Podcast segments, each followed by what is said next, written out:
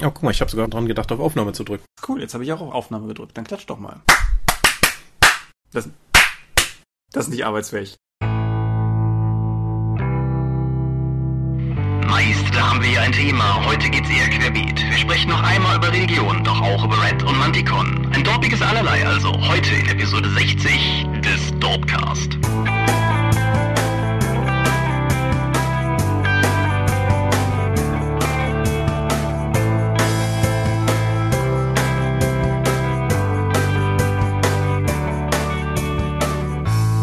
Hi und herzlich willkommen zur 60. Episode des Dorpcast. Wenn ihr dies hört, ist September ins Land gebrochen. Der Rewe hier in der Gegend hat bereits angefangen, die Lebkuchen nach draußen zu karren. Es wird langsam Herbst und mit Herbsttraditionen wollen wir schließlich auch nicht brechen und darum erfüllen wir mit dieser Folge gewissermaßen den Beginn einer Tradition, denn wir sprechen über den Kaffeeklatsch. Es haben sich wieder ein paar Themen angesammelt, beziehungsweise wir haben mehrere kleine Themen oder wollen auf Kommentare eingehen. Das hätte alles nicht für eine einzelne Episode gereicht, deswegen hauen wir das alles mal zusammen. Genau, und das haben wir letzten August, wie wir eben selbst ganz überrascht festgestellt haben, auch gemacht und darum das Gerede von Tradition. Damit ich nicht wieder die Hälfte vergesse, wenn ich von wir rede, dann meine ich zum einen dich. Michael Scorpio Minghaus, guten Abend. Und zum anderen mich, Thomas Michalski. Hoi. Und damit sind wir auch schon mittendrin und kommen, glaube ich, diesmal direkt zur Medienschau. Ja, wir haben ja den anderen Kram können wir sowieso drüber, gleich drüber reden und genau. müssen den nicht vorziehen. Genau. Dann fangen wir an. Alles klar. Fange ich mal mit was Rollenspielereskem an. Ich habe etwas gelesen, was ich hier sozusagen als Belletristik vorstellen wollte, auch wenn es eigentlich Teil einer Rollenspielbox ist, nämlich die Kurzgeschichten und Erzählungssammlung Ein Hauch von Untergang. Das ist die Erzählungsbeilage zu der Dunkle Zeitenbox für DSA, also der Box zu Zeiten Bossbarans, was ja insgesamt ein etwas wilderes und römischeres Setting ist und das mich halt auch belletristisch schon gereizt hat, weil Judith Vogt zwei wundervolle Romane in dem Setting geschrieben hat. Und ja, dass ich auf Boxen stehe, habe ich ja schon oft genug gesagt, aber dass der Box dann zusätzlich auch noch Belletristik beiliegt, hat mich gefreut und war Grund genug, sie zu lesen. Allerdings bin ich nicht so richtig begeistert, muss ich sagen. Mhm. Also die Geschichten sind alle nett, aber irgendwie auch nicht mehr. Da war keine Geschichte bei, die in mir jetzt irgendwie, also die mich mit irgendetwas wirklich überrascht hätte oder irgendeine Geschichte dabei gewesen, die mir das Gefühl gegeben hätte, cool, das ist jetzt irgendwie, das könnte ich mir vorstellen, das will ich halt im Spiel so auch haben. Und das ist insofern ein bisschen schade, als dass es ja zwei andere Anthologien in ähnlichem Format gibt, die allerdings dann als Einzelprodukte erschienen sind. Das ist zum einen die zur Blutigen See und zum anderen mhm. die zu Gareth und die fand ich beide ziemlich cool. Aber irgendwas, irgendwas hat dem Hauch von Untergang gefehlt und dass ich jetzt so richtig präzise den Finger drauf legen könnte. Wie gesagt, die, die Texte sind nett. Einige sind, sind auch durchaus erzählerisch schön, einige waren mir eher egal. Es ist kein richtiger Rohrkrepierer dabei, es war nichts dabei, was mich irgendwie jetzt aus dem Lesen rausgebracht hätte oder was ich überblättert hätte oder so. Aber ja, ich hab's halt gelesen, ich hab's halt sozusagen von vorne bis hin durchgearbeitet. Viel ist es ja auch nicht. Wir sprechen hier von einem Heftchen im A5-Format, das es auf 64 Seiten bringt, das allerdings mit Schmutztitel, Titelei und Vakatseiten am Ende auch eher so unter 60 irgendwo auskommt. Wie gesagt, man, man kann es man kann's lesen. Der einzige Weg dran zu kommen, ist ohnehin die Box zu erwerben. Und wenn man die Box dann schon erworben hat, dann kann man auch das Buch, denke ich, noch lesen. Aber ja, also. Hilft es dir denn zumindest, die Themen und das Gefühl dieser Zeitepoche zu vertiefen? Nö, eigentlich nicht. Nicht? Nein. Schade. Ich finde, die Box selber ist viel besser darin. Durch die, mhm. durch die, ja, sagen wir mal, ab, abstrakteren Quellenbuchtexte, die da drin sind, hat bei mir viel mehr Eindruck hinterlassen als diese Kurzgeschichtensammlung, die für mich halt eher so gewirkt hat wie Pflicht oder Sollerfüllung halt. So, wir müssen dann noch Texte zu schreiben, okay. Aber ja, nee, hat mich, hat mich insofern nicht begeistern können. Die Box an sich, um das kurz aufzugreifen, weil wir hier nie drüber gesprochen haben, die Box an sich finde ich total super. Ich finde auch das Setting total heiß. Aber ja, wie gesagt, ganz explizit diese 64 Seiten Belletristik-Auskopplung, nö, nicht für mich. Mhm. hast du eine Meinung dazu? Ich habe die nicht gelesen. Okay. Dann bist du dran. Ich habe noch was gespielt vor hm, inzwischen einigen Monaten. Arkham Origins, also den dritten Teil von den Batman, von den neueren Batman-Spielen. Mhm. Das ist nicht der aktuellste, also Batman Knight. Arkham Knight. Arkham Knight wäre das aktuellste. Ja, das ist noch der davor. Der spielt auch vor den beiden Vorgängern. Mhm. Also wo Batman noch ganz früh dabei ist und viele der Gegner und Verbündeten eben noch nicht kennt. Und zu Weihnachten muss Batman dann durch Arkham reisen und zig Probleme in Gotham lösen, trifft zum ersten Mal auf den Joker, trifft auf Bane, ganz viele äh, abstruse Gestalten, wie man das eben kennt. Irgendwie, das macht eigentlich alles wie die anderen Teile auch, aber irgendwie will der Funke bei mir nicht überspringen, bei dem ganzen Teil. Okay. Ich, ich kann nicht genau den Finger drauflegen, ob es jetzt an den stellenweise wirklich absurden Kämpfen liegt, wo, wo Batman halt wie ein Gummiball durch riesige Räume springt. Was mich wirklich wahnsinnig geärgert hat, waren die Bosskämpfe, die oftmals in Quicktime-Events ausarten, die sich wirklich, wirklich lange hinziehen. Also gerade beim ersten gegen Deadpool hatte ich, äh, nee, nicht Deadpool, der andere Söldner, Kopfgeldjäger. Deathstroke. Deathstroke. Meine Güte, ich, ich verwechsel deren Namen immer. Warum auch nicht? Die sehen sich ja nicht nur ähnlich, sondern haben auch ähnliche Namen. Deathstroke habe ich boah, da hätte ich fast aufgehört zu spielen. Das ging mir so auf den Sack. Ansonsten kriegst du wieder eigentlich eine tolle Handlung präsentiert oder besser viele tolle Einzelhandlungen, weil alles was, also Batman scheint in dieser Stadt in einem Abend tausende Leute zu verprügeln und dann liegen zu lassen, damit sie wahrscheinlich erfrieren oder von der Polizei eingesammelt werden. Wen, wen interessiert das schon?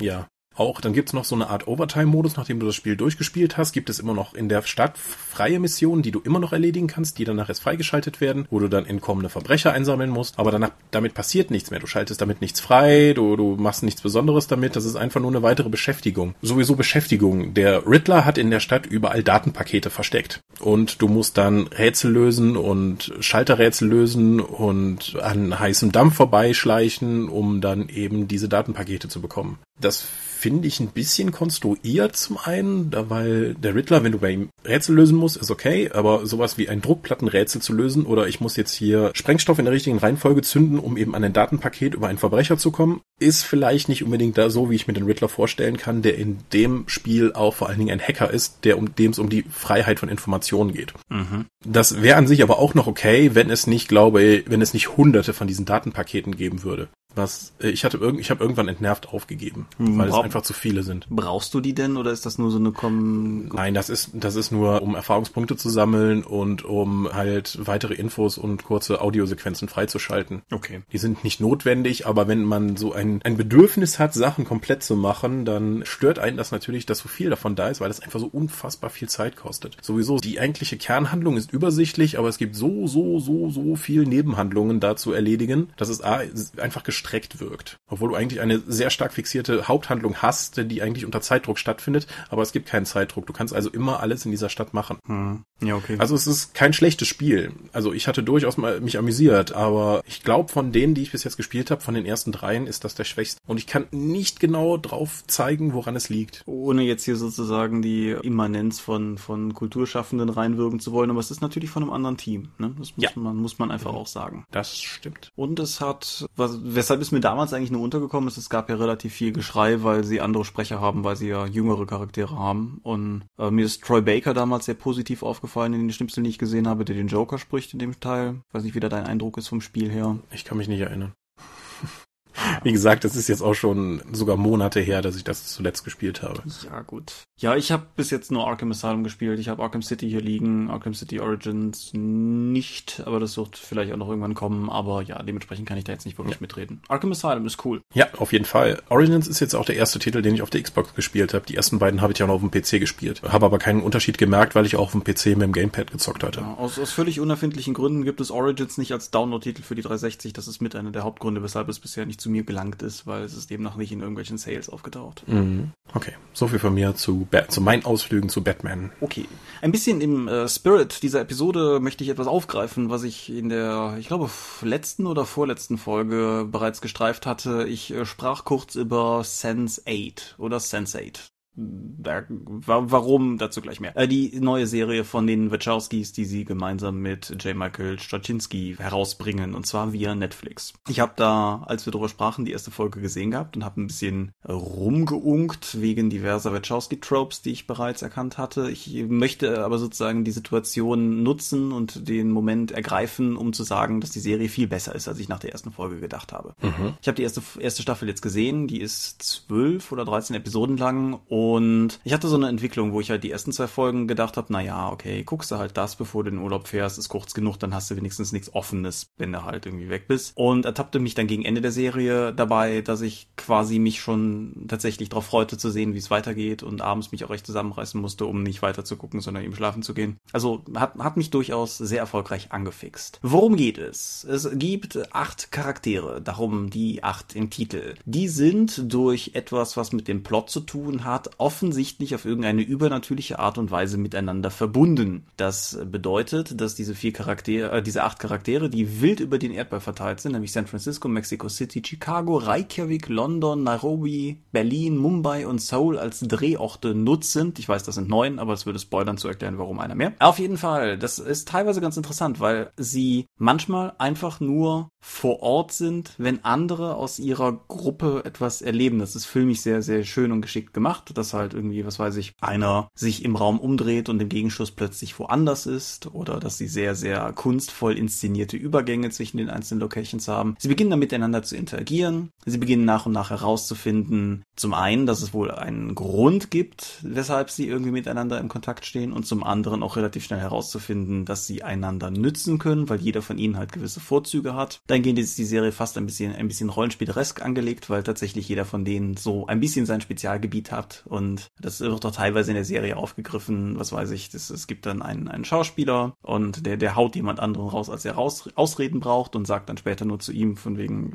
Lügen ist einfach, das ist halt, was ich mache und umgekehrt wird er dann später von jemandem im wahrsten Sinne des Wortes rausgehauen, woraufhin dann wieder einer aus der Truppe sagen kann, ja, kämpfen ist kein Problem, das ist halt, was ich mache. Und auf die Art und Weise baut sich nach und nach auf jeden Fall ein Bild zusammen. Es gibt einen Metaplot, der ist sehr prominent, also es, es gibt keine Monster of the Week Episoden, das Ganze ist, wie eigentlich die meisten Netflix-Serien, die ich bis jetzt gesehen habe, mehr oder weniger ein Zwölf-Stunden-Film, den man dann halt guckt. Und inszeniert wurde das Ganze von vier Leuten, die allerdings sich nicht folgen, sondern Drehorte untereinander aufgeteilt haben, was naheliegend ist bei dem großen Rahmen, den die Serie absteckt. Und das sind halt zum einen die Wachowskis, dann ist da Troczynski in der Gleichung, dann ist da James McTeague, den hier schon mal erwähnten Regisseur von V for Vendetta und Ninja Assassin und Tom Tykwer, der Lola Rent und so weiter waren. Also mehr oder weniger zusammen mit Dan Glass dann dasselbe Team, das zum Beispiel auch bei Cloud Atlas zusammengearbeitet hat. Und das Ergebnis ist wirklich spannend, weil halt die unterschiedlichen Handlungsorte sich auch sehr anders anfühlen. Nicht zuletzt halt auch, weil jeweils jemand anders Regie geführt hat. Mhm. Und ja, also das Gesamtergebnis hat mich sehr fasziniert. Wer die Serie beginnt zu gucken, ein bisschen wie bei den meisten Netflix-Serien, würde ich raten, macht nicht nach einer Folge aus und sagt, das ist nichts, sondern gebt dem Ganzen drei Folgen oder so Zeit, um ein wenig reinzukommen. Und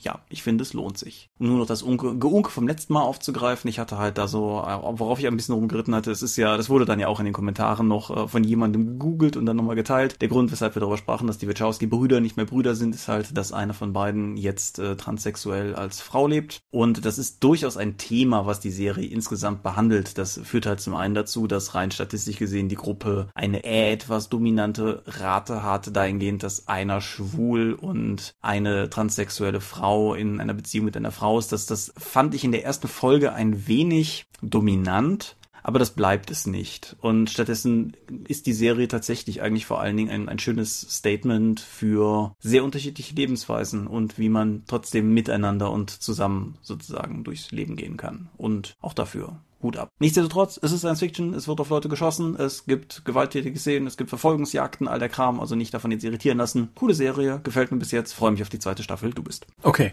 guckst du Netflix auch über die Xbox? Nein, ich äh, gucke, also manchmal, aber mittlerweile gucke ich Netflix über ein Apple TV. Warum? Ah, okay. Bei der Xbox ist mir jetzt aufgefallen, die übersetzen immer mal wieder Untertitel oder so etwas oder die wohl amerikanischen Werbeanzeigen dann mit einem Google Translator oder so ins Deutsche. Also wenn dann wieder für Amazon Prime geworben wird mit neuen und originären Serien, Serien. Und viele andere der Werbeanzeigen sind halt zum Brüllen komisch, weil einfach da offensichtlich niemand mehr draufgeschaut hat, nachdem irgendein Rechner das übersetzt hat. Hm. Nee, ich habe das weitestgehend dran gegeben, einfach weil ich häufig halt spät abends gucke und hier im Haus nicht zu laut den Fernseher laufen lassen kann. Die Xbox für sich genommen aber auch nicht das leiseste Gerät im Haushalt ist und dementsprechend ist es äh, einfach für mich angenehmer, als das Apple TV zu nutzen. Aber ja, nichtsdestotrotz. Okay. Aber wo wir gerade über Amazon sprechen, möchte ich ganz kurz etwas loswerden, was mir, was ich neulich irgendwo gefunden habe und was mir mir, was mir unter der Seele brennt, das zumindest einmal gesagt zu haben. Ich habe hier irgendwann mal in der Medienschau über die neue Serie von Chris Carter gesprochen, die über Amazon Prime kommen sollte, The After. Mhm. Und habe damals gesagt, dass ich nicht so richtig überzeugt davon bin, aber cool finde, dass eine Serie draus gemacht wird, weil die halt bei den alljährlichen Abstimmungen der Amazon-Nutzer halt gewählt wurde als eine der Serien, die in Produktion geht. Und ich halt durchaus gespannt bin, was die daraus machen, weil ich Potenzial sah, nur die Folge, also die Pilotfolge an sich halt ein bisschen wieder inszeniert sah. Amazon hatte diese Serie vor Produktionsbeginn wieder eingestampft. Oh, und so gut. Ich finde, das geht nicht. Du kannst nicht damit werben, dass deine Kunden, die unverschämtes Geld dafür bezahlen, halt sozusagen mitentscheiden dürfen, welche Serie in Produktion geht. Mhm um dann der Serie grünes Licht zu geben und das wieder auszumachen. Nee. Ja, das ist halt das Problem. Sobald du Leute fragst, erwarten die auch, dass deine Meinung auch relevant ist. Ja, natürlich. Aber es, du musst dir, du kannst dir, momentan läuft das ja mal wieder, du kannst dir die Amazon-Kampagne mal dazu angucken. Es ist ja nicht so, dass das eine, eine, eine Irrmeinung wäre, dass man geglaubt hätte, es wäre relevant. Amazon wirbt ja aktiv damit, dass sie die Serien produzieren, die die Leute wollen. Mhm. Offensichtlich nicht. Vielleicht hat man sich wegen irgendwas nicht einigen können. Das passiert hier immer wieder. Ich könnte mir auch vorstellen, dass das was damit zu tun hat, dass Chris Carter gerade wieder glücklich Akte X dreht. Durchaus alles machbar. Aber, beziehungsweise Chris Carter selber sagt, Amazon wären abgesprungen, weil er ihnen irgendwann offenbart hätte, wie viele Folgen er plant und sie dann irgendwie unsicher geworden wären. Aber trotzdem, mich wurmt das ziemlich. Och, ja. Nimmt mir auf jeden Fall die Lust, weiterhin für irgendwie Serien abzustimmen, weil ich naja, wenn du das Gefühl hast, dass es keine Rolle spielt, was du tust, dann machst du es halt auch nicht mehr. Ja. Jetzt bist du aber dran. Okay, ich habe auch was auf Amazon Prime gesehen, Die Schlümpfe 2. Wow. Ja, auf Empfehlung meines Chefs. Wow.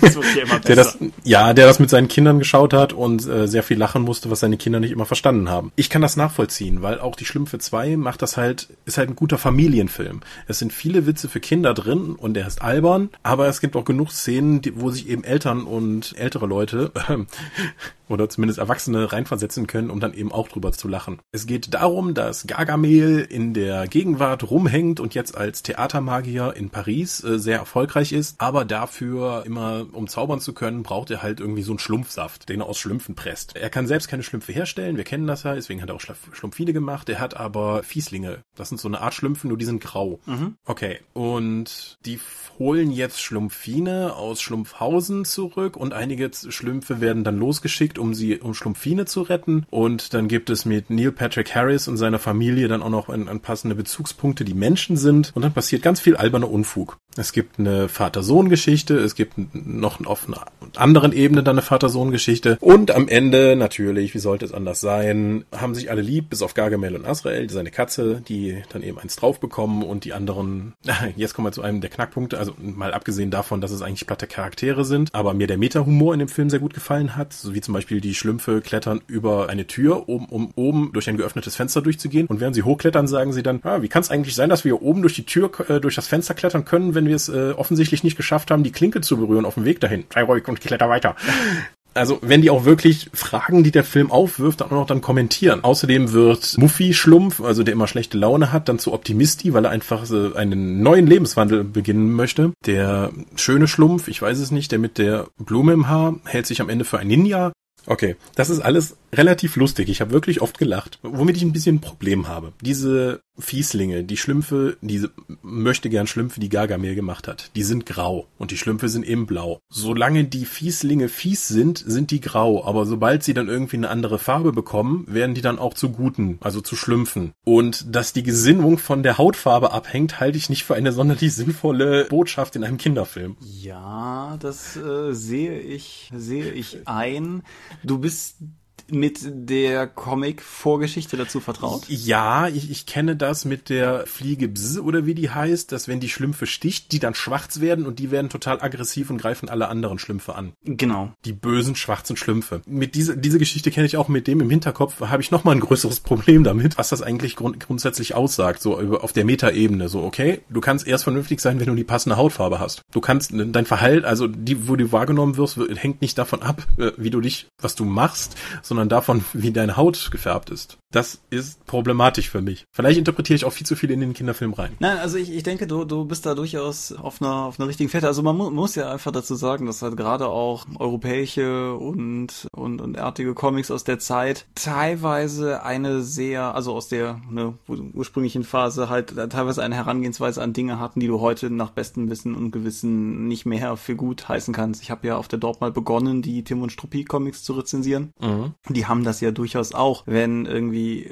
Tim in Tintin au Congo irgendwie wild auf Großwildjagd geht und ein Nashorn anbohrt, um da eine Dynamitstange reinzustecken, um es zu sprengen, dann kriegst du halt mit heutigen Geflogenheiten auch eher Kopfschmerzen, wenn du das siehst. Und wenn du Tintin en Amérique siehst, äh, liest, dann siehst du halt auch diese klassischen amerikanischen Schwarzen mit diesen, wie, wie Franco Belgier das so gerne macht, mit diesen Schlauchbootlippen und, und das ist halt alles irgendwie problematisch. Ich hätte mir halt bei dem Schlümpfe-Film gewünscht, dass sie das fast gar nicht aufmachen. Mhm. Weil ich verstehe ja, dass sie eine optische Unterscheidung machen wollten. Das ist ja irgendwie sinnig. Und es ist vielleicht auch besser gelungen, als die Schwarzschlümpfe es damals waren, weil die waren ja nun wirklich exakt körperlich identisch, außer dass halt sozusagen die Innenfläche schwarz gefüllt war. Aber ja, kein Widerspruch. Du hast, du hast völlig recht. Ich finde das, weiß nicht, in einem Film von innerhalb der letzten fünf Jahre erschienen, sozusagen, finde ich das auch höchst, höchst fragwürdig. Ich, ich werfe denen da jetzt irgendwie keine Absicht vor, aber es, es fiel mir halt nur auf. Vielleicht bin ich doch einfach zu empfindlich. Mach du einfach mal weiter. Okay. Sprechen wir über Ethnien. Ich habe Pathfinder gesehen. Den, Pathfinder. Den, ah! Ja. ich finde den super. Ich fand den furchtbar. Ich fand den unfassbar furchtbar. Ich fange vielleicht mal vorne an. Du kannst mich ja korrigieren, wenn ich ihm Unrecht tue. Ein Wikingerjunge wird auf Grund und Boden der heutigen Vereinigten Staaten, also auf jeden Fall halt in Amerika, zurückgelassen. Ja und dort von Native Americans großgezogen. Er wächst in diesem Stamm heran und sieht sich dann im Laufe des Films plötzlich mehr oder weniger mit der Gefahr konfrontiert, dass die Schrecken der Vergangenheit zurückkehren und er das Dorf gegen eben Nordmänner verteidigen muss. Ja. Hat der Film mehr? Also zum, zum einen fand ich den Film das ist eigentlich auch mein, mein Hauptkritikpunkt. Ich finde den Film optisch nicht gut. Mhm. Also die ganze Bildgestaltung ging mir auf die Nerven. Teilweise hatte ich das Gefühl, dass der Film mehr möchte, als er kann. Es gibt eine Szene, wo er, meine ich, gerade irgendwie aus dem Wasser aufgestiegen ist. Auf jeden Fall steht vor ihm ein Wikinger und im Hintergrund geht noch ein Pferd auf die Hinterbeine und alles in Zeitlupe und das sieht alles ein bisschen so aus wie 300, nur nicht gekonnt. War der nicht sogar vor 300? Der war vor 300, ja, mhm. aber 300 hat's gut gemacht.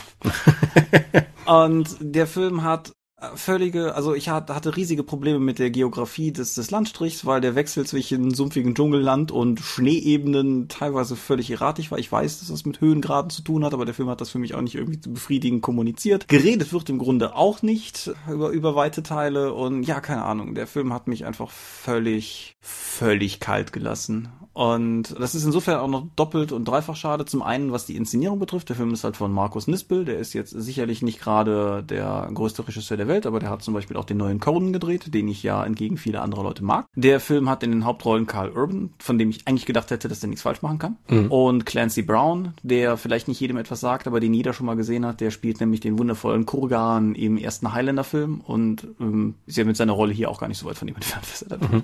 Und ja, und dann, dann sind das halt so inszenatorische Sachen, dass die Wikinger Football-Uniforms, Schulterpolster unter ihren ja. Rüstungen haben, um gefährlicher auszusehen, ist, ich weiß nicht, das, ich also vieles von dem, was du erwähnt hast, für mich war das einfach ein total toller Rollenspielfilm, weil eben so viel unpassender Kram zusammenkommt, dass der Protagonist im Laufe des Abenteuers immer mehr Ausrüstung sammelt, die er dann noch einsetzen kann.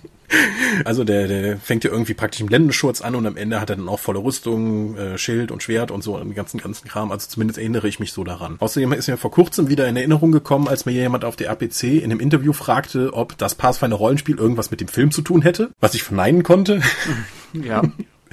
Ja, also ich glaube, ich habe sogar die DVD hier und ich habe den damals im Kino gesehen vor hu, äh, 13, 14 Jahren. Der ist jetzt auch schon nicht mehr so ganz frisch. Der ist von 2007, also Was? ganz so alt ist er nicht. Mein Gott, da habe ich nicht mehr im Kino gearbeitet. Boah, wieso habe ich den ja im Kino gesehen? ja. ja. Acht ich, ich kann dieser Argumentation nicht widersprechen. Das ist nämlich dieselbe Ausrede, mit der ich mir King Arthur schön rede. Aber das, äh, wie gesagt, Den ich furchtbar finde. Ja, aber es, es ändert halt trotzdem nichts daran, dass ich sozusagen mit dem Film relativ wenig anfangen konnte. Was ich äh, sozusagen nur noch mit ins Rennen werfen möchte, ist äh, zum einen dass ich äh, völlig großartig finde, dass die Widersacher in dem amerikanischen Film hier Wikinger sind, dass das auf einem Missverständnis beruht, weil das ist ja ein Remake von einem norwegischen Film und die amerikanischen Filmemacher dachten, die Schurken da wären Wikinger. Mhm. Das ist aber eigentlich eine ganz andere Volksgruppe, aber das ist dann irgendwie unter das Nein. Und vor allen Dingen, es gibt ein Zitat von Niels Gaub, dem Regisseur des ursprünglichen norwegischen Films, das ich hier aus der IMDb-Liste zitieren möchte und er sagte damals, Twice Hollywood has remade my films and both times they have managed to make the worst movie ever. ever. Ja, also kurz und gut, nicht mein Film. Mich, falls du irgendwann nochmal einigst, mich würde tatsächlich interessieren, was du von der, was du, was du von, von der Optik hältst, weil ich finde die aus, also ich fand die völlig unbefriedigend. Das ist einfach nichts an irgendwie, wo ich gedacht habe, wow, das sieht interessant aus. Aber. Okay. Ja, nach meiner GenCon-Rückkehr habe ich tatsächlich mal die Woche einen Abend genutzt, als ich noch Karten für die Redcon sortieren musste und habe mir nochmal Gamers 3 Hands of Fate angeschaut. Mhm weil der spielt ja auch zu einem guten Teil auf dem GenCon. Und ich muss wieder mal sagen, Hands of Fate ist wirklich ein großartiger Film. Vom Aufbau, den Charakteren, der Einbindung der Erzählebenen, die es gibt. Wenn irgendwo ein Charakter oder ein Objekt vorkommt, wird das später nochmal aufgegriffen und sinnvoll in die Handlung verwoben, dass ihr wirklich auch noch was voranbringt. Und das muss ich wieder sagen, Gamers 3 ist halt eine praktisch No-Budget-Produktion von ein paar Freunden auf einer GenCon und in ihren Kellern. Wie schaffen die es wieder, dass diese nur mit Liebe inszenierte und mit wenig Geldmitteln inszenierte Film tatsächlich ein besseres Drehbuch hat und bessere Dialoge als die meisten Hollywood-Blockbuster, über die wir hier reden, die voller Logiklöcher sind, die einfach schlecht strukturiert sind, die Probleme beim Pacing haben. Gamer 3 hat das alles nicht. Da, also zumindest eine Antwort kann ich dir darauf geben, die wird nicht allumfassend sein, aber du hast dir gewissermaßen die Antwort selber gegeben. Es sind nämlich nur ein paar Freunde. Das führt dazu, dass deutlich weniger Leute mitreden. Mhm. Und nachdem ich heute nochmal gehört habe, dass der Leiter des Filmstudios, da, der das damals zurück in die Zukunft rausgebracht hat, von Steve Steven Spielberg ernsthaft lange beredet werden musste, um überzeugt zu werden, Back to the Future, Back to the Future und nicht Spaceman from Pluto zu nennen. Ist das nicht der Titel von dem Roman in dem Film? Ja, von dem Comic. Ja.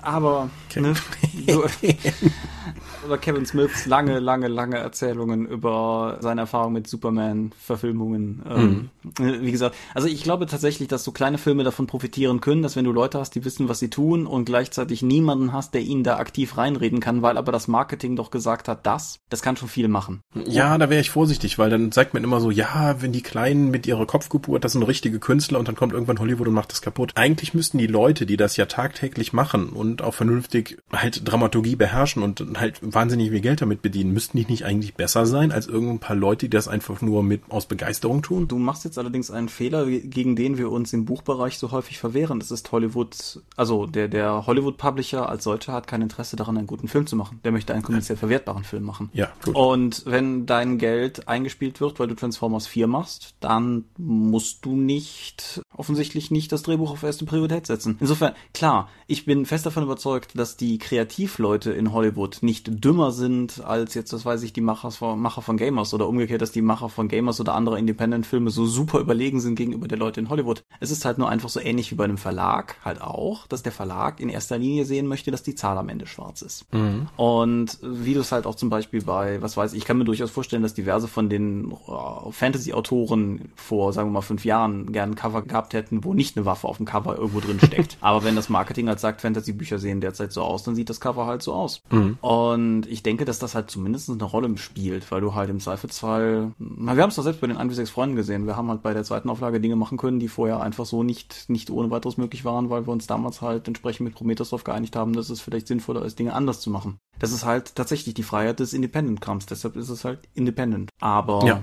das ist schon relativ independent, wobei ich ja immer noch sagen muss, Gamers 3 Hands of Fate ist der erste von den Gamers-Filmen, den ich wirklich als Film bezeichnen würde. Weil die ersten beiden Gamers-Teile waren ja eher so eine Aneinanderreihung von Gags und der dritte hat ja tatsächlich nicht nur eine Handlungsebene, sondern sogar mehrere, die ineinander greifen. Mhm. Mit Figuren, der, wo du ja auch schon erwähnt hast, was dir wichtig ist, die am Ende der Reise etwas anderes darstellen als am Anfang, die einfach eine Entwicklung durchgemacht haben. Mhm. Und ich muss immer noch sagen, Hands of Fate, das Ende mit dem großen Kartenturnier, obwohl ich ja gar kein Trading Card Game oder Living Card Game Spieler bin, finde ich immer noch emotional wahnsinnig berührend. Da kann ich richtig mitfiebern. Da sitzen Leute an einem Tisch und spielen Karten und ich bin emotional dabei und eingebunden. Ja. Das können die wenigsten Filme von, für sich claimen. Deswegen immer noch von mir Riesenempfehlung für Gamers 3. Das Ding gibt es auch kostenlos auf YouTube in mehreren Teilen zu sehen. Von den Leuten selbst online gestellt. Ja. Hast du eigentlich Dark Dungeons schon gesehen? Nein. Ich habe bis jetzt auch nur reingeguckt. Ich glaube, weiß nicht, ob ich den in voller Länge schaffe. Wie lang ist der? Ich glaube eine Dreiviertelstunde rum. Puh, ist halt viel für so einen Comicstrip. Es, ja, das, das Ding war ja, also das ist ja, das ist, ich habe die Tage zu jemandem noch gesagt, glaube es ist vermutlich die werkgetreueste Verfilmung eines Comics, so in Panel-by-Panel-Sinne Seite 300 und Watchmen oder so. Aber der hält sich halt sehr sklavisch an die Vorlage, soweit ich das nach kurzem reingucken, oder habe ich zumindest das Gefühl, aber das ist halt in dem Fall nichts Gutes. Beziehungsweise es ist halt gewissermaßen, er ironisiert die Vorlage ja schlicht und ergreifend nur, indem er ihre Botschaft äh, mit der vollen Macht einer Filminszenierung reiteriert oder so. Mhm. Aber reden wir nicht über Dinge, die wir beide nicht gesehen haben, das führt ja nirgendwo hin. Ja.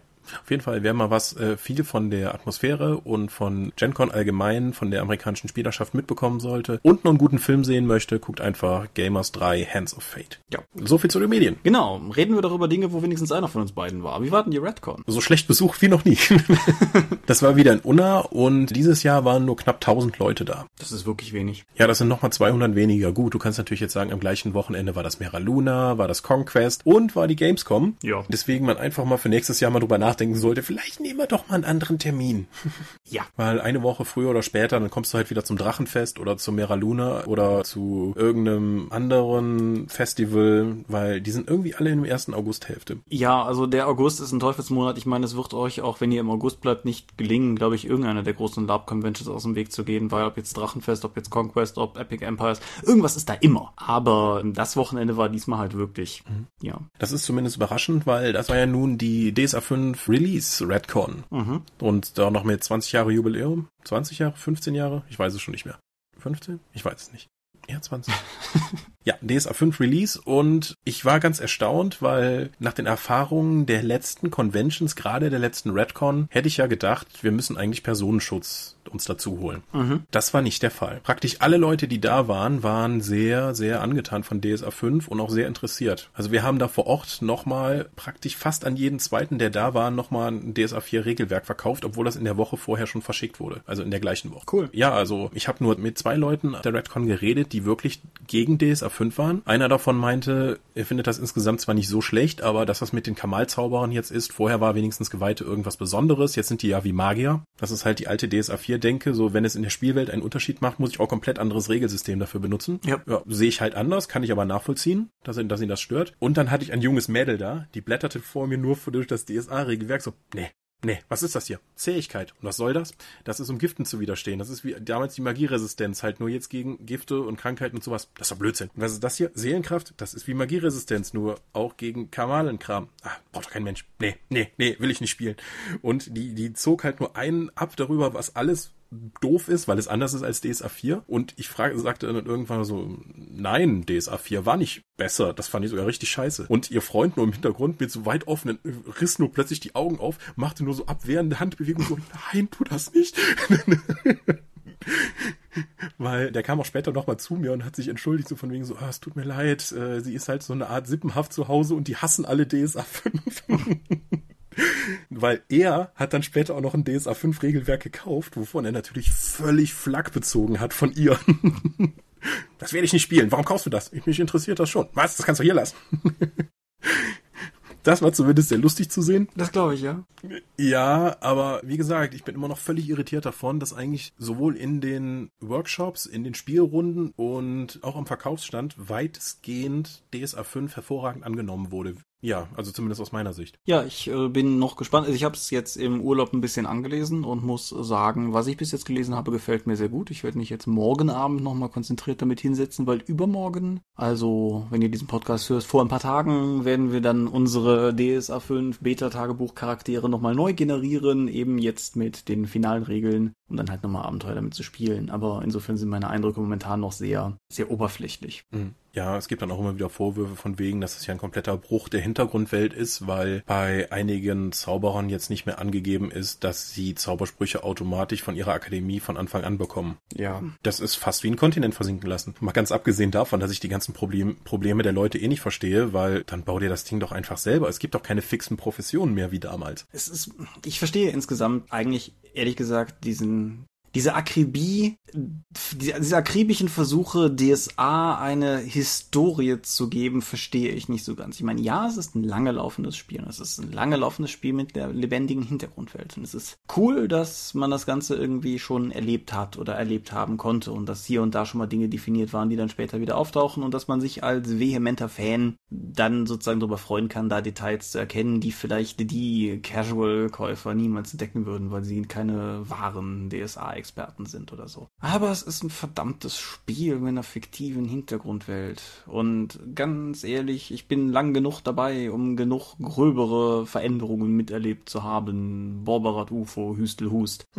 Und ich verstehe es einfach nicht. Also ich verstehe vor allem nicht, wie man so unentspannt damit sein kann. Ja, wie ich dir eben schon erzählt habe, wie jemand sich großartig darüber echauffierte, dass auf dem Cover von Orkensturm Helme Hafax ja keinen Bart trägt, obwohl das ja eine ganz klare Quellenangabe gibt, dass er zu dem Zeitpunkt, als der Orkensturm stattfand, ja noch Vollbart hatte. Warum kann die Redaktion einfach solche Fehler durchwinken lassen? Die sind ja offensichtlich unfähig. Vielleicht ist das ein Seelenfrieden, den ich gewonnen habe durch über 60 Star Wars Romane, die ich in meinem Leben gelesen habe, die, wenn du sie aufmerksam genug liest, auch hinten und vorne nicht mehr zusammenpassen, wenn es genug werden oder so. Aber ja, ist das halt so. Also, wie gesagt, ich, ich, ich verstehe es wirklich nicht. Ich verstehe, beziehungsweise umgekehrt, wenn jetzt jemand zu mir kommt und sagt, mich ärgert dieser und jener Sachverhalt, dann wäre ich der Letzte, der ihm das absprechen will. Wenn es ihn ärgert, ärgert es ihn.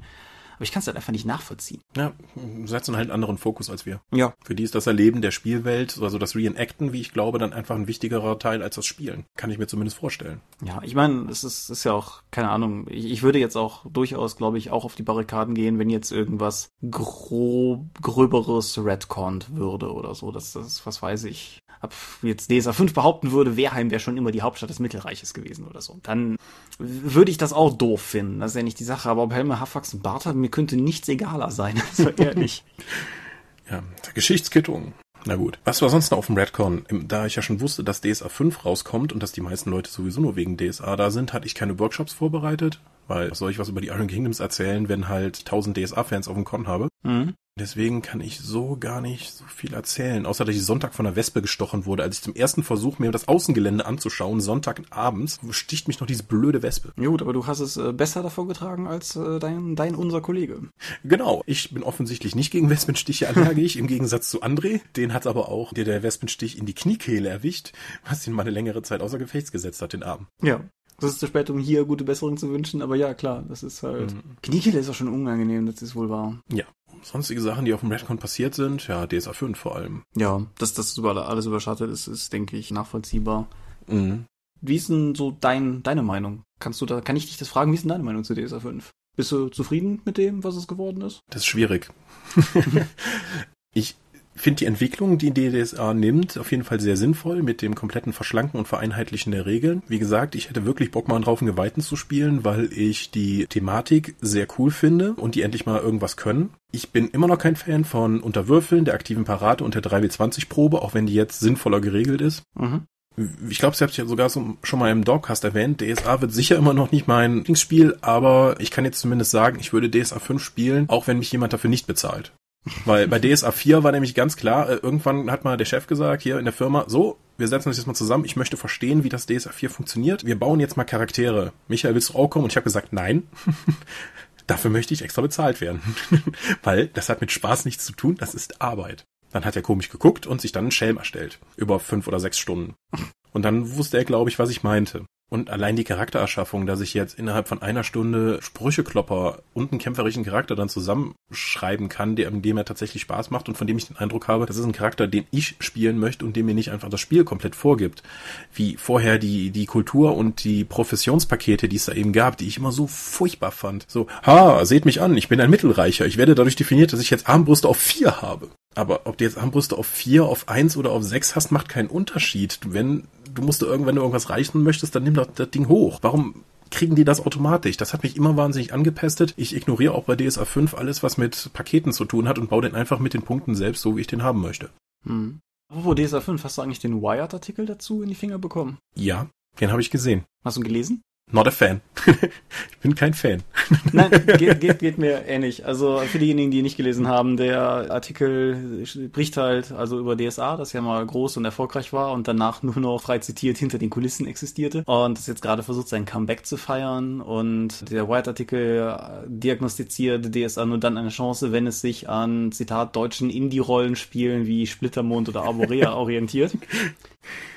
Ja. Ich, wir verlinken ihn. Ich will eigentlich auch nicht viel mehr zu sagen. Er wurde von einem Dominik Schönleben geschrieben, der mir nichts sagt. Sagt er dir irgendwas? Nö, es wird halt irgendein freier Journalist sein. Ja, wahrscheinlich. Der einen Auftrag bekommen hat, schreibt mal was dazu. Und dann hat er halt mit ein paar Leuten telefoniert. Ich weiß, dass der mit dem Patrick telefoniert hat und mit dem Ulrich vom Uhrwerk Verlag, dass er mit dem Alex hier von DSA in Kontakt war und er wird wohl auch mit Sebastian Witzmann von Aborea, 13 Mann, in Kontakt gewesen sein. Nö, den zitiert er ja eifrig quer ja. durch den Artikel. Also die Rollenspiele, die in sich in Deutschland in einem tiefen Tal befinden und sich in eine Ecke gedrängt haben und, und so. Ja, wie gesagt, ich verlinke mal drunter. Ich fand ihn auch nicht sonderlich toll. Ich äh, lobe die Wired ja eigentlich da, überall da, wo ich auch nur irgendwie kann, aber ja, deine Wortwahl ist gut, ich bin kein Fan.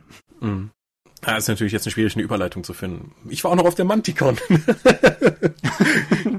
gute Überleitung, Herr Mingers, gute Überleitung. Ja, ich, ich, das, das kommt jetzt halt. Und Manticon, ja, äh, das gleiche, was man erwartet. Auf der Starkenburg in Heppenheim hat der Manticore Verlag wieder seine gemütliche kleine Hauscon gemacht mit so 80 bis 100 Besuchern. Ich war Samstag Nachmittag da zur Versteigerung und dann endlich auch mal zum gegrillten Essen, das mir letztes Jahr entgangen ist. Ich habe nichts gespielt und auch keinen Vortrag oder Workshop da gesehen. Ich habe aber wieder, wie ich das halt normalerweise mache, mit vielen Leuten über berufliche Dinge geredet. Das kann ich jetzt hier nur bedingt wiedergeben, weil einiges davon noch nicht raus ist, aber ja. Ja, äh, zur Manticon ist äh, Tom hat bereits ja. irgendwie erste Eindrücke auf der Seite veröffentlicht und Tom hat auch diversen Kram wild Video gefilmt, der auch noch online gehen soll. Da hatte ich jetzt am Wochenende mit ihm drüber gesprochen. Das ist übrigens umgekehrt auch der Grund dafür, weshalb mein D&D 5 Artikel, den ich euch letzten Dropcast versprochen hatte, noch nicht online ist, weil ich jetzt sozusagen die Manticon erstmal vorgelassen habe, weil zeitlich aktuell und so. Aber ja, da, das ist dann vielleicht ein bisschen neutraler als, als dein Eindruck. Aber wie würdest du denn so von der Stimmung her die, die Manticon umschreiben? Die Stimmung auf der Manticon ist immer super.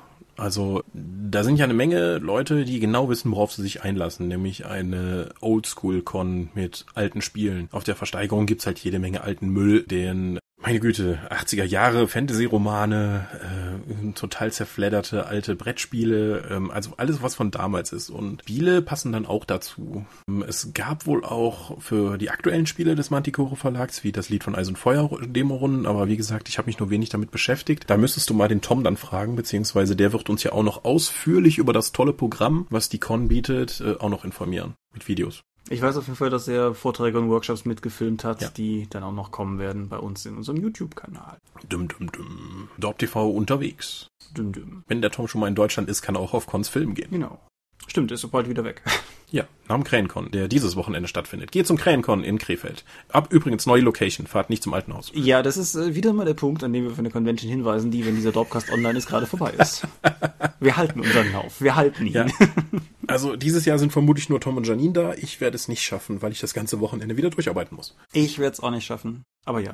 Oh, nicht nur durcharbeiten. Nächsten Sonntag ist der Kindergeburtstag, auf den ich eingeladen wurde, um dort zu spielleiten. Der Sohn meiner Vermieterin wird, drei, wird heute, während wir das ja aufnehmen, 13 und er hat sich dann gewünscht, er möchte gerne ein Rollenspiel-Geburtstagsfeier machen und ich wurde als Spielleiter gebucht, um denen mal richtig zu zeigen, wie das geht. Oha. Ich habe mich sogar wieder, ich habe mich sogar wieder in AD&T eingelesen. Ach stimmt, Was ich ein verkacktes Drecksystem. Das ist, also ich, ich habe mir später Labyrinth Lord genommen, um einfach, um das mal in einem Buch zusammengefasst zu sehen, weil die AD&D-Sachen sind so konfus. Ich, ich weiß nicht, wie das jemals damals geschafft hat, da durchzublicken und das zu spielen. Das muss komplett mit, wie Leiter denkt dir was aus passiert sein und ich tipp mal wahllos in das Buch und nimm diese Regel raus. Also so Oh. Ich, ich kann ja aus Erfahrung sagen, ich habe AD&D ja gespielt. Für mich ist AD&D ein klassischer Vertreter dieser Rollenspiele, die man von der Gruppe lernt. Äh. Und es ist zu lange her und ich habe zu wenig Unterlagen, um noch irgendwie nachvollziehen zu können, wie regelgetreu wir damals bei der Dragonlance-Runde gespielt haben oder nicht. Es war halt einfach nur so, dass es halt sozusagen, wir spielen jetzt AD&D, die meisten Leute am Tisch kennen das ja schon aus unserer Runde. So gehen die Regeln, so machst du einen Charakter, würfel mal das. Das ist nicht die beste Form die man haben kann. Aber so, so habe ich es halt kennengelernt. Nee, äh, furchtbar. Wenn du eigentlich okay, das ist also ein Elf und der wird erst ab 4025 Erfahrungspunkten kommt er in die zweite Stufe, der Dieb aber schon bei 1125 und der Krieger bei 2007. Was zur Hölle? Und man kann so oft wiederbelebt werden, wie der Consti-Wert ist. Was? Äh, immer wenn ich irgendwo reingeguckt habe, war das gab es irgendwelche Sonderregeln, die äh, gar keinen Sinn machten so im grundsätzlichen Game Design. Man merkte AD&T wirklich an, dass irgendwie, dass alle Leute irgendwie ihre Regeln, die sie haben wollten, dazu geschrieben haben und es gab keine Metaebene, auf der Regeln sortiert wurden. Nee, das ist, aber das ist natürlich auch durchaus, sagen wir mal, ein, ein Rollenspielphänomen der 90er, was du auch an anderen Stellen findest. Ich zitiere ja, ja. regelmäßig Magus in dem Zusammenhang, wo halt vergleichbare magische Effekte in verschiedenen Büchern auf völlig unterschiedlichen Powerleveln realisiert werden. Weil halt in dem einen Buch musste halt irgendwie so ungefähr jede Sphäre gut können und in dem anderen Buch, ja, Pi mal Daumen, eine Sphäre, passt schon. Ich habe ja nach dem mein Erleb meiner Magus-Erlebnis letztes Jahr auf dem Hamstercon auch mal darüber meinen Eindruck ja schon gegeben, was ich vom Magus-System, äh, Magiesystem halte. Dass ich einfach nicht verstehe, weil der, der, dass der einzige wirklich relevante Wert in deinem Charakter, was war das, Arete? Ja. Fokus? Aber das, das äh, ist und dann alles, was du dann auslösen kannst, ist ja nur eine Interpretation des Spielleiters, was du mit den Punkten in den verschiedenen Sphären machen kannst. Wir können gerne mal eine Folge machen, wo ich dir 60 Minuten lang erzähle, warum Magus das geilste Rollenspiel der Welt ist, aber lass uns das Fass an dieser Stelle nicht aufmachen, das kriegen wir nämlich nie wieder zu. Gut. Nächsten Sonntag, ich werde auf jeden Fall auch von dieser Rollenspielrunde berichten, wenn ich äh, Necro dem Psionischen und seine Freunde Das klingt wie eine Punkband. Oh, super. Necro den Psionischen und seine Freunde durch äh, dann irgendeinen Dungeon geführt habe. Alles klar. Oder von Bullywuchs umbringen lasse, da, was immer mir dann einfällt. Okay, kommen wir aber doch mal zu weiteren Kommentaren, die wir hier noch beantworten wollen. Wo spare ich mir wenigstens das Tippen? Adrian hat vor ein paar Stunden noch in den Kommentaren gefragt, was haltet ihr eigentlich von Pen and Paper per Voice Chat, also zum Beispiel Teamspeak? Ich finde es recht vorteilhaft, da man so Sitzungen viel spontaner und flexibler von zu Hause aus organisieren kann. Thomas, was hältst du von Rollenspielen übers Internet? Ist bestimmt toll, aber nicht mein Ding. Ich weiß nicht, ob wir das hier schon mal thematisiert haben. Ich meine mich erinnern zu können, das schon mal irgendwie gestreift zu haben. Ich brauche das Gesellige am Tisch. Es wäre vermutlich was anderes, wenn ich irgendwo wäre, wo ich auf Teufel komm raus keine Spieler finde, aber die Verlegenheit habe ich hier in Aachen nun beim besten Willen nicht. Da ist ja eher die Frage, welche Runden ich mir zeitlich leisten kann, wahrzunehmen oder nicht bei uns. Aber wie gesagt, also dann als, als Notlösung, aber explizit als solche könnte ich es mir vorstellen. Aber ansonsten nein. Für mich ist Pen Paper ein Hobby, das man mit Freunden gemeinsam an einem Tisch bestreitet. Das ist einfach die Variante, die mir Spaß macht. Ich kann das bis jetzt auch nur bestätigen, dass ich am liebsten halt mit Leuten um einen Tisch sitze. Ich habe schon mal damals vor Google Plus, als das Ding noch Google Wave hieß, auch mal eine asynchrone Rollenspielrunde für mit D&D 4 Regeln gemacht, wo wir dann eben, jeder Charakter war dann nacheinander dran, hat dann seinen Zug auf der mitgelieferten Karte erledigt, dann hast du das an den nächsten Charakter weitergegeben, so beim Spieler angeklopft und der konnte dann innerhalb von den nächsten Stunden handeln. Das ist natürlich ein sehr brettspieliger Ansatz, weil der vor allen Dingen kampfzentriert war und nicht wahrscheinlich das, was die meisten sich unter Rollenspiel vorstellen und das würde mir sonst auch fehlen und einfach dann vor dem Rechner zu sitzen mit einem Headset auf und dann konzentriert Rollen zu spielen, würde mir vermutlich schwerfallen, weil es an meinem Rechner einfach zu viel gibt in meinem Zimmer, was mich ablenken würde. Also das ist zumindest mein Eindruck. Ja, ich finde halt auch, ich, ich merke das ja schon, wenn wir, wenn wir hier unseren Podcast aufzeichnen zum Beispiel. Das ist halt eine ganz andere, andere Dynamik, als wenn wir beide uns von Angesicht zu Angesicht unterhalten. Und ich rede halt schon effektiv hier auf ein Mikro und beäuge mit einem Auge interessiert die Wellenform in Audacity, um sicherzugehen, dass das Olle Ding weiterartig aufzeichnet. Und keine Ahnung, das, das ersetzt es, das kann es für mich einfach nicht ersetzen. Ich, ich komme aber natürlich auch ganz schrecklich aus der Märchenonkel, wir erzählen uns gegenseitig eine Geschichte, Ecke. Pfui. Ich habe das mal versucht mit sozusagen online als Unterstützung und zwar bei meiner Dragonlance-Runde, also nicht der A&D, sondern der D&D 3-Runde, die ich selbst geleitet habe, weil ich teilweise in Rückblenden oder so Charakterhintergründe noch aus, ausformulieren wollte. Es gibt da einen relativ signifikanten Zeitsprung und den wollte ich halt auf die Art und Weise füllen. Aber im Endeffekt war das Ergebnis, dass wir uns immer nur gesagt haben, also wann immer es mal sozusagen dazu kam, dass wir uns halt nur gesagt haben, komm, lass uns einfach nächste Sitzung kurz vorher drüber reden, was passiert ist, und ist das okay. Mhm. Es, es, hat, es hat einfach nicht gegriffen. Es ist, es war, das, das klingt jetzt total, total nützlich, aber es war einfach nicht cool. Aber wie gesagt, je, jedem seins. Ich kann mir vorstellen, dass das ziemlich viel Laune machen kann, wenn man da eben drauf anspringt, aber für mich funktioniert es nicht, nein. Okay, kommen wir mal zum. Hast du noch einzelne Kommentare? Ich glaube nicht, nein. Dann würde ich gerne jetzt einfach mal ein paar der Kommentare aus der Religionsepisode aufgreifen, weil ich glaube, wir haben da nämlich nur einen Bruchteil der möglichen Themen gestreift. Ja. Wir hatten nämlich einen starken Fokus auf Götter und sind dann irgendwann ziemlich weit weggekommen von eigentlich dem eigentlichen Thema, nämlich Religion und auch Kulten. Mhm. Bernd Robke hat mich auf Facebook über die dort auf wichtige Punkte hingewiesen. Zum einen gibt es auch Kulte in Science Fiction, die auch durchaus eine zentrale Rolle spielen können, wie die, die der Technologie Kult Comstar bei Battletech, die die interplanetare Kommunikation Kommunikation überwachen und damit auch so eine Art Informationsmonopol haben. Und die werden, die haben zwar keinen Gott, den sie anbieten und Technologie ist nur ein Mittel zum Zweck, aber sie folgen den Lehren eines Propheten. Und es gibt dann später sogar sogar noch eine fanatische Splittergruppe, das Wort Blakes, das eben diesem Propheten dann sehr, sehr seltsam auslegt und dann einfach mal versucht, die rechtliche Menschheit auszulöschen, die nicht ihrem Glauben teilen möchte. Das haben wir da auch aus uns, also auch im Science-Fiction-Kreuzzug, aber aus technologisch-politischer Sicht und nicht unbedingt auf, basierend auf einem Gott. Ja, was wir auch, glaube ich, nicht sinnvoll erwähnt haben in Bezug auf Science-Fiction-Kulte ist zum einen, ich bin mir tatsächlich gerade unsicher, haben wir über Jedi gesprochen? Nee, nicht wirklich. Und bevor jetzt irgendjemand zu der Tastatur greift, ja, ja, ich weiß, das ist Space Fantasy, mir völlig egal. Aber ähm, genauso wie Warhammer äh, 40.000 eigentlich aus Space Fantasy ist. Ja, aber trotzdem, die Jedi sind effektiv ein religiöser Orden. Also mhm. die, die, die, wie soll ich sagen, die wissenschaftlichen Verklärungsversuche mit den Midi-Chlorianern in den Prequels ändern da für mich auch nichts dran.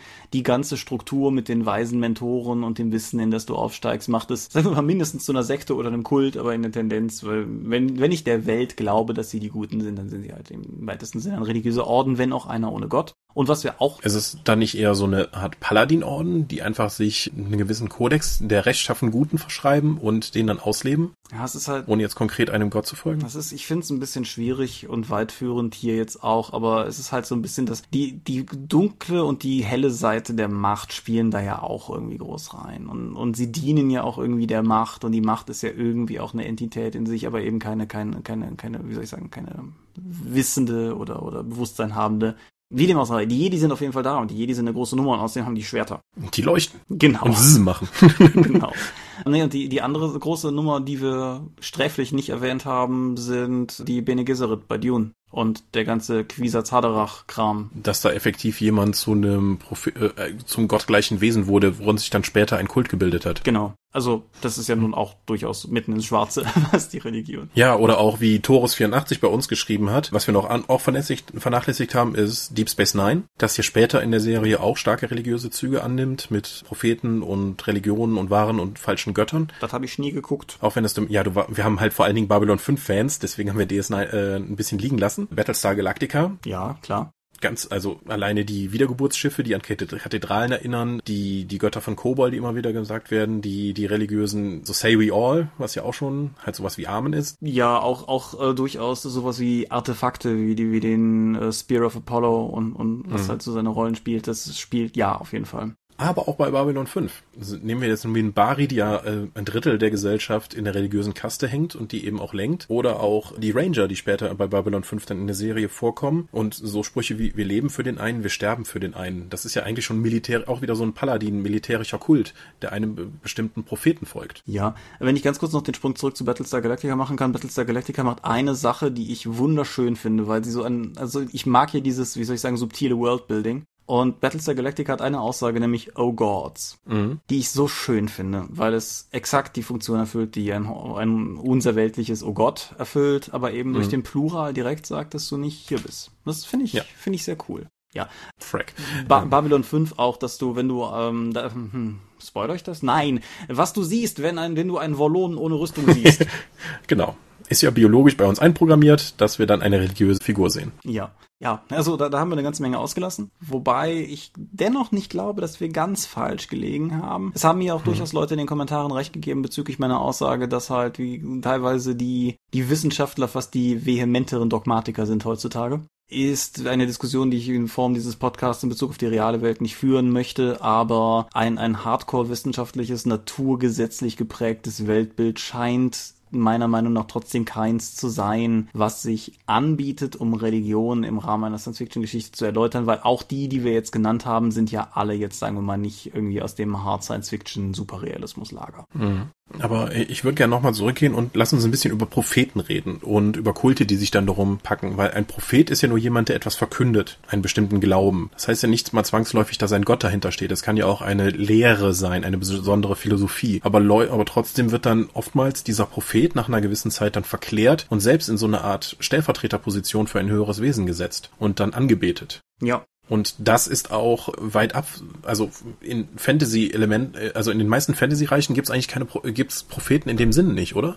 Weil wenn Götter tatsächlich äh, äh, effektiv da sind und auch mit Leuten reden und Wunder wirken, dann brauchst du ja keinen Propheten, der das verkündet, weil es ist ja offensichtlich schon. Wenn du aber jemanden hast, der einfach von sich behauptet, das zu tun, für einen Gott zu sprechen und er kann und niemanden Beweis dafür liefern kann, dann ist das ja schon mal was anderes. Die Variante, wie ich das als Trope in Fantasy-Welten kenne, ist die, die immer dann zum Tragen kommt, wenn es darum geht, ob ein neuer Gott eingeführt werden soll oder so. Mhm. Oder wo halt die Frage ist, ob da ein, ein Gott hintersteht. Weil halt, na klar, damit kannst du es spannend machen. Es geht jemand umher und predigt einem neuen Gott, aber wir kennen doch unser Pantheon. Was soll denn das für einer sein? Und wenn der dann vielleicht tatsächlich, der muss ja nicht mal cool Powers demonstrieren, der muss ja nur selbstbewusst zur rechten Zeit im rechten Ort ordentlich auftreten und schon schaffst du es, direkt eine Spannungslage zu erschaffen, was es mit dem auf sich hat oder was nicht.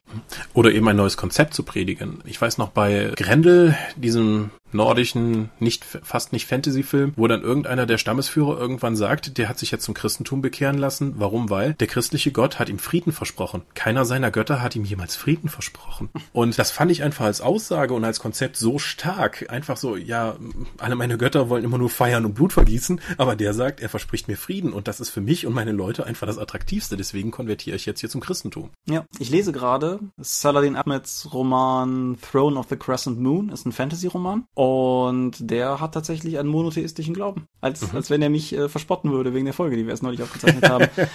er hat halt einen wohlwollenden, gütigen, aber auch gleichzeitig halt, äh, also im Endeffekt einen, einen sehr, sehr an den christlichen Glauben auch vergleichbaren Gott, der halt über allem steht und der verehrt wird und so weiter. Und der hat auch einen Widersacher, der der Traitorous Angel ist, was halt ja auch durchaus sehr, sehr in die Nische passt. Buch ist insgesamt ganz spannend, werde ich in der späteren Medienschau mal drüber reden, weil es von jemandem geschrieben ist, der gewissermaßen Fantasy schreibt, so wie, so wie Tolkien europäische Fantasy ist, ist der halt eher von, von, sagen wir mal, einer östlicher Kultur geprägt und das macht es sehr anders, obwohl es eigentlich bis jetzt von der Geschichte her ein ganz normaler Fantasy-Roman sein könnte, aber das Setting macht es halt einfach anders. Aber es ist mir halt einfach aufgefallen, weil es einen monotheistischen Gott hat, nachdem wir letztes Mal noch groß geschwungen haben, dass das nicht vorkommt. Hm. Prophetenbeispiel, Hölzchen auf Stöckchen kommend, Kane bei Command Conquer. Hm. Keine hohe Literatur, aber tolles Beispiel. Literatur. Ja, ja, der ist halt ein charismatischer Führer und er hat eine Sekte um sich geschart. Genau. Die dann mit Laserobelisken aufgeräumt haben. Ach, Command Conquer. ja, äh, sowieso. Später, in den späteren äh, Command Conquers ist es ja auch die Not-Leute, die halt jede Menge tatsächliche Cyborgs machen, auch in der internationalen Fassung, nicht nur in der deutschen. Die haben also durchaus auch transhumanistische Elemente dann in ihren Kult eingearbeitet, dass sie mehr teilweise zu Maschinen werden. Ich glaube, das ist dann wirklich schon eine Vermischung von religiösen, philosophischen und auch naturwissenschaftlichen Themen im Transhumanismus gibt. Auch so dieser dieser Gedanke von Unsterblichkeit durch Technologie, dass ich eben meinen Geist, meine Seele, wenn man so will, dann von einem Körper befreien kann und die dann in ein Netzwerk einspeise oder in eine Maschine, um ewig zu leben. Oder vielleicht sogar dann dadurch Allmacht zu erlangen, wie man das auch immer sich vorstellen möchte. Also nicht mehr die klassische Apotheose durch irgendwie, ich folge einem, ich bin jetzt ein besonders, wie die Yogis in Indien, ich folge jetzt einem besonderen spirituellen Pfad und, und erlange dadurch besondere Fähigkeiten oder Erleuchtung, um dann eben Gott oder Gott ähnlich zu werden, sondern die Apotheose durch Technologie. Dass man eben einen höheren Zustand erreicht, indem man Technologie einsetzt. Was hältst du von der Idee? Auf welcher Ebene fragst du mich das? Als, als äh, nein, ich meine jetzt einfach, würdest du das mit zur Religion fassen oder ist das äh, schon für dich Philosophie oder passt das, kann man das eine nicht voneinander trennen? Ich würde sagen, das kommt sehr darauf an, wie du es ausgestaltest wenn es aus einer sehr rationalen Richtung kommt. So, gibt die, die Spielart gibt's ja auch. Ne? Wir müssen diesen, diesen fleischlichen Körper hinter uns lassen, weil er uns nur zurückhält in dem Potenzial, das wir Kraft unseres Verstandes haben könnten. Dann finde ich es nicht sehr religiös. Aber du kannst es natürlich ohne Probleme sehr religiös machen. Ich zeige einfach mal mit blankem Finger auf das Engelrollenspiel und sage, da! weil das halt effektiv, ich kenne kein Spiel, das so explizit religiöse Metaphorik verwendet, um teilweise halt sehr technische Sachverhalte darzulegen. Und ich finde halt, dann, dann ist es gar keine Frage. Also die angelitische Kirche ist auf jeden Fall religiös. Hm. Zumindest aus Sicht der Gläubigen. Das ist sowieso, um da nochmal, äh, jetzt, ha, Endzeitkulte. Weil Engel ist ja auch ein postapokalyptisches Rollenspiel. Mhm. Und in den vielen von den postapokalyptischen Rollenspielen wird ja Technologie dann auch religiös verklärt. Denken nur mal an Planet der Affen, wo es diesen seltsamen Kult gab, der eine Atombombe angebetet hat. Oder allgemein, also dass dann plötzlich irgendwie eine Schusswaffe dann als magischer Feuerstab gilt. Technologie hat ja dann in diesen postapokalyptischen Settings viel davon, was in Fantasy-Settings magische Gegenstände sind. Sie kommen vor, sie sind selten und sie sind sehr mächtig wichtig. Mhm. Und in ihrer Macht begrenzt. Ja, gerade Orang-Utan Klaus, das bald kommende Rollenspiel bei Urwerk Verlag, hat ja nun auch diese Cypher, die ja auch nur, glaube ich, nur einmal oder nur ein paar Mal benutzbar benutzbar sind und das auch alte technologische Artefakte darstellen. Ja, und in dem Spiel, das andere Leute auch Numenera nennen,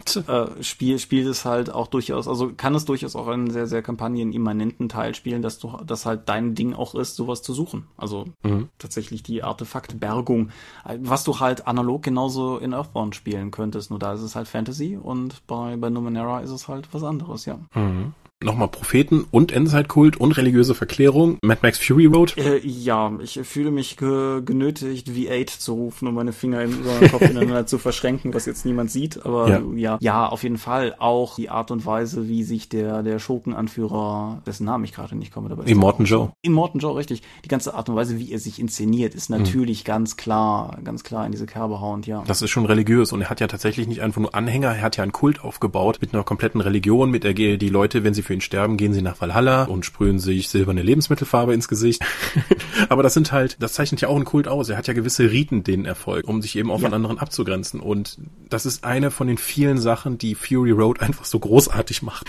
Was ich vor allen Dingen an sowas wie, wie Fury Road großartig finde, ist, dass da Riten bei sind, wo du als Westeuropäer denken würdest, was zur Hölle? Weil ich finde, das, das macht Dinge irgendwie direkt interessanter, wenn es halt im Endeffekt dasselbe ist, was wir auch machen mit einem anderen, mit einer anderen Schicht Lack drauf, dann ist es zwar nett, aber dann ist es, dann ist es nichts Fremdes. Und ich finde halt gerade Kulte bieten einem das Potenzial, einem halt auch manchmal Dinge vorzusetzen, wo man sich ernsthaft fragen muss, was zur Hölle da gerade abgeht. Und damit meine ich nicht mal unbedingt sich, sich den Mund einzuchromen, sondern auch diese dieses, die, die ganze Aufforderung der anderen, ihm des äh, Märtyrers zu gedenken und die fast schon rezensentenhafte Beurteilung anderer Charaktere, mhm. wenn, wenn sie halt mal wieder irgendwas nur als mediocre oder so bezeichnen. Das, das ist nicht super exotisch, das ist jetzt auch nicht irgendwie total krank, dass es irgendwie über die Ekelschiene laufen müsste oder so. Es ist halt einfach nur anders. Und das ja. finde ich cool. Es kommt auch immer darauf an, wie du es beschreibst. Wenn du jetzt irgendjemand anders ein Ritual betrachtet, wo die Anhänger in einer Art kannibalistischem Ritual ihren, das Blut ihrer eigenes, ihres eigenen Gottes trinken und sein Fleisch verzehren, um seine Kraft in sich aufzunehmen. Das klingt erstmal total nach einem Ork-Ritual, aber eigentlich ist es das, was die Christen tun.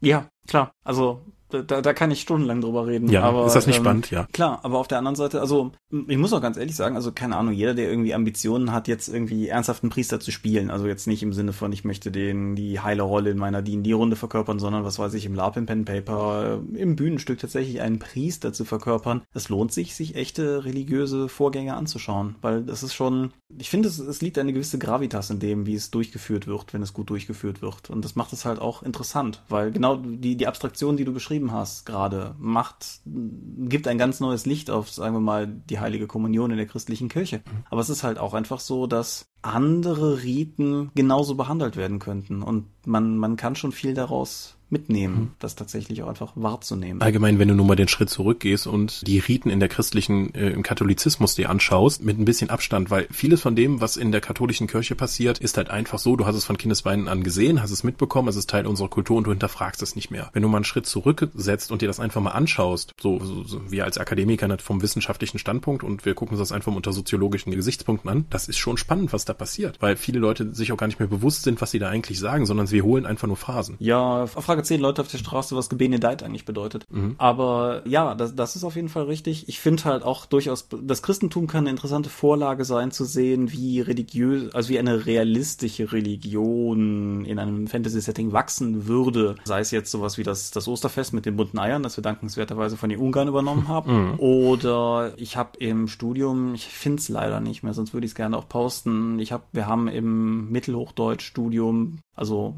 einen dann aber altdeutschen Text besprochen. Das war ein Auszug aus einer Fibel, die Leuten mitgegeben wurde, die zu Heiden gehen, um die zu bekehren. Also explizit so wilde Germanen oder so. Und das war halt ganz spannend, weil das war, das las sich grob wie ein Vater unser, aber mit sehr vielen ganz ruhig, bring mich nicht um, lass mich ausreden, woran du glaubst, ist auch cool, wir legen nur eine Ebene drauf, ganz ruhig, deine mhm. Götter kann's geben, nur unser Gott ist dann halt noch drüber, muss sich gar nicht wieder, tu mir nix. das war super spannend zu lesen, also super anstrengend zu lesen, weil es halt auch einfach so alt war, dass du es nicht mehr mit Lautlesen geknackt bekamst, aber halt schon echt eine spannende Lektüre. Mhm. Und ich finde, sowas ist spannend, dass ich habe das letztes Mal schon gestreift im, mit dem Verweis auf die dunklen Zeiten bei DSA, aber andere Systeme können das, äh, denke ich, durchaus auch ganz gut gebrauchen, dass man sich vielleicht auch einfach, wenn man einen Spieler dann Plot plant beispielsweise, sich einfach mal überlegt, wie könnte dieser religiöse Kult vor alleine 200 Jahren passiert sein, was auf den ersten Blick in Fantasy-Maßstäben selten nach viel klingt, aber was halt faktisch gesehen meistens unglaublich viel ist. Einfach, wie könnten sich Dinge verändert haben? Oder hier in diesem kleinen Dorf, das seit 50 Jahren keinen Kontakt mehr zur Außenwelt hatte, welche Kurve mag das hier wohl genommen haben mit der Verehrung? Hm. Da steckt, finde ich, unglaublich viel Potenzial drin. Ja, ich bin ja gerade noch dabei, für Earthstone ein Care-Handbuch zu konzeptionieren und wo ich auch jede Menge Zufallstabellen haben möchte, um sich eben ein Care zusammenzuwürfeln. Und viele von den Cares sollen einfach völlig abstruse Kulte, also äh, Normen entwickelt haben, weil die einfach so lange isoliert waren. Ja, Finde ich, finde ich cool. Ich habe da auch mal ein DSA-Abenteuer zu offener Drakon geleitet. Das habe ich dann aber aus irgendeinem Grund nicht verschriftlicht. Was halt aber auch diese Prämisse hatte, dass halt die Spieler in ein Dorf kommen, was einfach seit vielen, vielen Jahren keinen Kontakt irgendwie groß zur Außenwelt hatte und wo halt einfach Dinge ein bisschen anders ticken als, als sonst. Was halt dadurch brisant wurde, dass die Spielercharaktere alle Bandstrahler spielten. Und wir mhm. haben ja auch darüber gesprochen, wie die meisten Leute Bandstrahler auslegen. Wobei zugeben, was die Charaktere, die ich da gebaut hatte, auch zu nichts anderem geeignet waren. Ja, genau. Also was sie hatten Geißeln und du hast gedacht, das wird mit Peitschen geführt, aber es geht mit Kettenwaffen, deswegen wir nicht mal unsere Charaktere damit kämpfen konnten. Ja, war nicht mal bester Tag. ändert nichts daran, dass die Idee nach wie vor durchaus reizvoll ist, mhm. wie ich finde. Ja, aber das, das funktioniert muss zum Beispiel wiederum auch, finde ich, ziemlich gut in Science-Fiction-Kontexten, also fernab von Endzeit oder sowas. Aber wenn du halt, die Galaxis ist halt echt groß, das Universum ist echt groß. Wenn du halt auf irgendeinem Planeten landest, wo das letzte Mal vor, vielleicht vor 30, 40 Jahren oder wenn du mit Zeitdilatation und sowas arbeitest, vielleicht vor Jahrhunderten das letzte Mal jemand gewesen ist, wo vielleicht aufgrund von Zeitverschiebung bei Langstreckenreisen sogar du vor 100 Jahren schon mal gewesen bist. Und du steigst halt einfach aus und realisierst, dass nichts mehr so funktioniert, wie du es erwartest. Mhm. Ja. Oder noch so, so ein Gedanke, wenn du, wenn du ein Parallelwelt-Setting machen möchtest, so, so Fringe-mäßig, dann könntest du mit sowas vielleicht auch ganz schön arbeiten, um dieses Oh Gods-Ding aufzugreifen, dass die anhand von, von Riten vielleicht feststellst, dass irgendwas hier anders ist, als es sein sollte oder so. Mhm. Wenn sich tatsächlich das römische Pantheon durchgesetzt hätte und nicht das Christentum dann in der Kaiserzeit aufgekommen wäre. Also schon ab, abgefahren weitgreifend, aber ja, klar, sowas zum Beispiel, ja. Muss es ja nicht zwangsläufig, dann gehen die Leute halt in verschiedene Tempel und opfern das und alle anderen Religionen wurden irgendwie integriert, wenn sie cool waren. Ja. Wie die Römer das halt gemacht haben. Was Rupert noch bei uns, äh, oder Rupert, weiß ich nicht, wie man ihn ausspricht, bei uns auf der Homepage noch als Kommentar gepostet hat, ist, warum es in den bekannten Fantasy-Welten Priester nicht im Sinne unserer Welt gibt. Also Leute ohne cool Powers, die aber trotzdem zentraler, sozialer Mittelpunkt einer Gesellschaft sind und auch gut im Leute bequatschen. Ja, also das sind so ziemlich die Geweihten bei DSA. ja. Jetzt ein bisschen... Weil sie eben keine cool Powers haben. Jetzt ein bisschen weniger. Aber ja genau, das war halt, ich habe die, wie ich dir eben schon sagte, ich habe die Frage oder den hm. Hinweis hm. auch gelesen. Mein erster Gedanke in Reaktion darauf war, ach nein, wenn du das jetzt irgendwie kommentierst, dann ist es schon wieder DSA. Und wir haben letztes Mal schon durchaus auch Hinweise darauf bekommen, dass wir, dass wir ein wenig DSA-zentrisch gewesen wären, haben wir auch selber festgestellt. Aber ja, genau. DSA-Geweihten machen genau das. Mhm. Aber er schreibt auch, die sind auch gut für Science-Fiction-Settings geeignet und ich stehe mir da völlig zu. Denkt da nur mal an Shepard Book aus Firefly. Ja. Der nun auch eine spirituelle Macht und ein Ankerpunkt für die ganze Gruppe ist und auch in verschiedenen der nicht so zahlreichen Episoden dann auch zum Beispiel in dem Bordell, wo die Leute dann ankommen und sagen, hey, sind Sie wirklich ein Shepard? Der Letzte, den mussten wir bedienen, damit er irgendwie uns die Messe ließ, so was?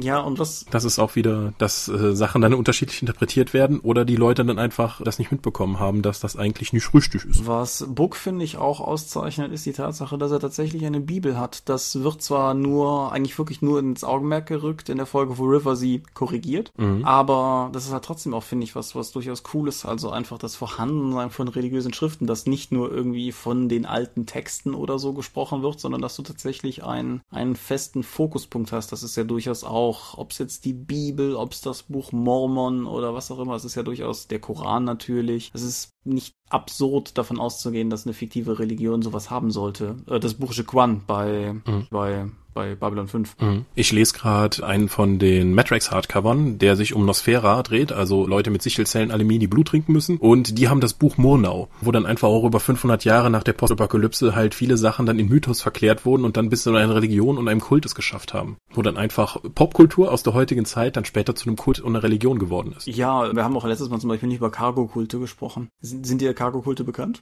Hat das was mit Atommüll zu tun? Nein, die Cargo-Kulte, die realweltlichen findest du zum Beispiel bei irgendwelchen Pazifikinseln, wo die Amerikaner gewesen sind während des Zweiten Weltkriegs, wo die halt äh, Stützpunkte eingerichtet haben und dann halt irgendwelchen indigenen Bevölkerungen irgendwie mit Schokoriegeln und tollem Feuerwerk halt groß Eindruck geschindet haben und dann sind die halt wieder gegangen, als der Krieg durch war und dann waren die weg. Und man hat dann später tatsächlich Inseln gefunden, wo halt Leute auf die Wiederkehr ihrer Götter warteten, die aus Sch die auf Schiffen aus Stahl kommen würden und mit mit stählernen Mhm. Fluggeräten am Himmel und und so weiter. Okay. Ich finde das Ich kenne das nur so auch, dass man jetzt einfach festgestellt hat, um die wirkliche Sicherstellung von atomaren Abfällen zu gewährleisten, gibt es nur eine Möglichkeit, also über wirklich über Jahrhunderte, dass das zu einer äh, Tabuzone erklärt wird, indem du einen religiösen Kult darum bildest, der halt wirklich dieses Gebiet dann als religiöses Tabu ansieht und dass man das nicht und das nicht alles machen darf, weil das ist irgendwie dies, das böse Gelände oder da wohnt der Teufel oder so etwas, um sicherzustellen, dass sich da niemand dran vergiftet oder dass jemand den Scheiß rausholt. Ja, Atommüll strahlt so unfassbar lange nach, dass es völlig absurd ist zu glauben, dass irgendwas, was wir da heute hinstellen, für den letzten, den es noch betreffen könnte, auch nur irgendeine Bedeutung haben mag, ja. Mhm. Deswegen sind atomare Kulte da naheliegend. ja. Okay, ich blicke auf die Uhr und stelle fest, dass wir uns der 1,20 Marke nähern. Ja, das ist viel zu viel, aber es gab so viele spannende Sachen, die wir noch gehen. Wir haben uns jetzt ziemlich auf die Götter-Episode beziehungsweise auf die Religionsepisode fokussiert, aber eigentlich wollten wir noch viel mehr machen, aber wir haben uns wieder verplappert. Ja, da, so kennt man uns, so liebt man uns oder so, keine Ahnung. Das heißt, über so coole Sachen wie kritische Treffer im Kampf und Tödlichkeit im Rollenspiel oder Würfelaberglauben, das sind so andere offene Fälle, die wir eigentlich noch ansprechen wollten, das machen wir dann wann anders. Ja, aber ich würde sagen trotzdem, es sei denn, du hast jetzt noch irgendwas Brennendes, aber ansonsten würde ich dafür plädieren, dass wir jetzt langsam den Einschnitt machen, weil irgendjemand namentlich, ich muss das ja auch noch alles schneiden. Gut, dann machen wir jetzt einfach mal einen Cut und wir sehen uns das nächste Ja, ja, Ja. ja, ne, machen wir nicht Noch. zu wild, da kommt noch ein Sermon und so, ne, also. Ah! Wir sind die Dorp. Unsere Webseite lautet www.die-dorp.de. Folgen könnt ihr uns via RSS-Feed oder über RSP-Blogs. Abonnieren könnt ihr uns via iTunes. Accounts haben wir bei Facebook, bei Google+, bei YouTube und bei Twitter. Bei Twitter gibt es @die-dorp, das ist der Tom, und @seelenworte, das bin ich. Seelenworte ist auch der Name meines Blogs. Auch ein Blog, aber getarnt als Webseite ist drakon.contra.de. Da fahrt ihr alles Mögliche über die Drakon, die kleine sympathische Pen Paper Convention, die wir gemeinsam mit dem Contra e.V. in der Eifel in Rohren veranstalten, das nächste Mal Ende November. Ja, so, jetzt. Ich bedanke mich bei dir für dieses Gespräch. Na bitte. Ich bedanke mich. Danke unseren Zuhörern. Genau, de- denen sei auch gedankt. Ich wünsche dir angenehme 14 Tage und ich würde sagen, wir sprechen uns dann hier zur nächsten Folge wieder. Okay, vielen Dank und adios. Adieu, au revoir und ciao, ciao.